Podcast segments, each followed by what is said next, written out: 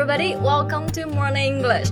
This is Nora. Hello everyone, this is Summer. 欢迎大家收听早安英文。哎，Summer，你觉得你的酒量怎么样啊？我其实很少喝酒，所以酒量不好，一杯倒。啊，In this way, you're a lightweight.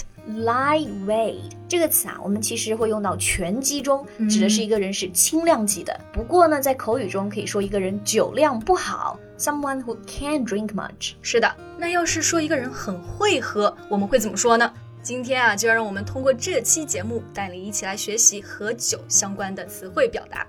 今天的笔记呢，也为大家整理好了，欢迎大家到微信搜索“早安英文”，私信回复“加油”两个字来领取我们的文字版笔记。那我们刚刚说我是不会喝酒的，I'm lightweight，但是 Nora 其实会喝酒，对不对？一点点。那如果想说你酒量好，我是不是可以把 light 改成 heavy？所以我就说成 You're heavyweight，是不是就可以呢？你这样子说，其实别人能听懂。不过啊，在生活中我们更常见的表达还是说 she's a heavy drinker，就是说这个人能喝，会喝。不过呢，这个词要注意一下，也可以表这个人酗酒，经常喝，很喜欢喝，酗酒了，对吧、嗯、？Heavy drinker. So who do you think can be counted as a heavy drinker？这我马上就想到那个辛普森一家里面的爸爸 Homer Simpson，他有一句名言。to alcohol, the cause of and solution to all of the life's problems。哇，这句话说的很好哎，致酒精，生命中一切问题的起因和答案。That's right. But we all know, in fact, alcohol can never be the real solution to any problem. Alcohol 就是酒精，医院的乙醇呢也是用的这个单词。对。不过在酒吧的时候啊，你其实更常见的会听到 liquor 这个单词来取代 alcohol。比如说，我今晚想喝一点点酒，I would like to have some liquor。那其实很多小酒馆呢也喜欢用这个词来命名，such as liquor room or liquor house。包括超市的酒水类， 那个柜台上写的也是 liquor。所以在提到酒的时候，更 general 一点词就是 liquor。那如果在酒吧里点的酒啊，其实是烈酒，对吧？各种威士忌啊、伏特加。对，一般我们点这个点的最多。那这个烈酒啊，在英文中就叫做 spirits。But I don't like spirits at all because I feel it can burn my stomach and my throat. It feels awful. 我们其实平常说白酒，你可以直接说它的拼音白酒，你也可以说 spirits。嗯哼，但是这种酒啊，确实很容易醉，所以在酒吧里，其实你要喝就喝一小杯了，一小杯就叫做 a shot。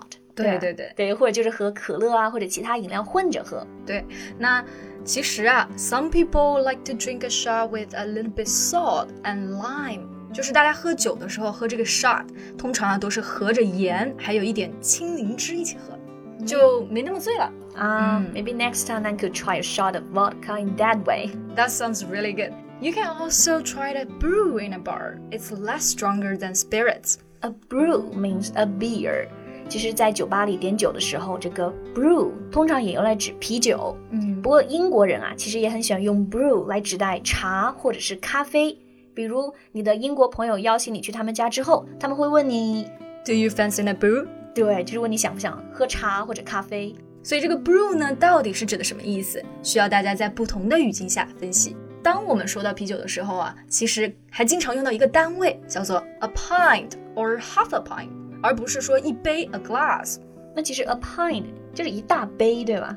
对，其实是个单位。它在国外这个单位就是一品托嘛，对，一品托。对，so sometimes you may hear your friend ask you, "Do you want to go for a pint later?" 对，其实就是想问你，待会儿想不想来一杯？对。 So Nora, would you like a pint after work with me? Sure, I like to. I bet I can drink you under the table in a bar. Oh, so scary. but you can totally do that. Drink somebody under the table，就是说对方比你的酒量好，能把你喝到趴下，喝到桌子底。没错。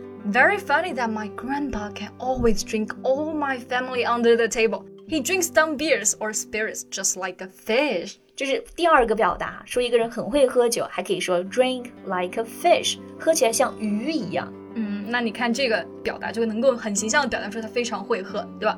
那其实刚刚还有一个短语 drink down，其实就是中文的干杯，对吧？干完一杯，一次性喝完。那很多时候，呃，我们说中文的干杯，大家都想到是 cheers，cheers，对，但其实也可以用这个单词，这个词组 drink up or drink something down，就不管用 up 还是 down，都是喝光的意思。Okay, so if I drank down a beer, I will definitely feel tipsy. Tipsy 其实就是我们说的微醺，一点点醉，meaning a little bit drunk or not very much。就是在国外喝酒啊，他们其实喜欢在去酒吧之前有一个 pre-drink，就是提前先喝那么一点点酒，达到这个 tipsy 的状态。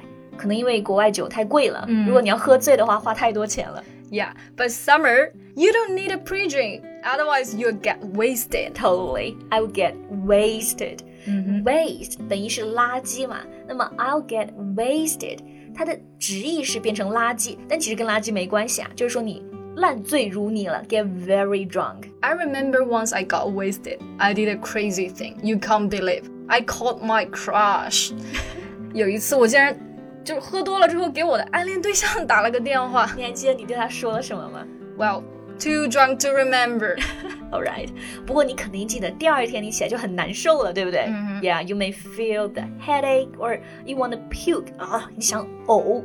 是的，一般这些醉酒的症状，我们会用到另外一个词叫做 hangover，宿醉，其实就是 hang 悬挂和 over 的一个组成词。这个词的形容词叫 hungover，就是把 hang 变成 hung。那 hungover 就是宿醉的。哎，Summer，你看过那个电影《宿醉》吗？Hangover，对，有三部，对不对？嗯，For sure, it's a really good comedy.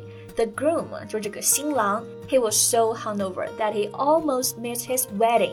是的，这个新郎在单身 party 的时候喝到醉得不省人事，干了非常多疯狂的事情，最后啊，他还差点错过了婚礼。 I don't want to get married when he has hangover. 婚礼都想不醉啊？那 Summer，我送你四个字：异想天开。All right。所以今天呢，关于酒的话题就到这里啦。那大家是什么样喝酒的类型呢？What kind of drinker are you? Are you a lightweight or a heavy drinker?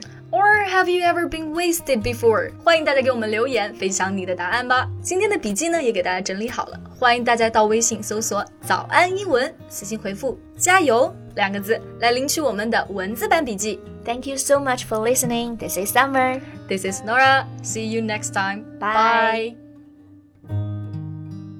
This podcast is from Morning English.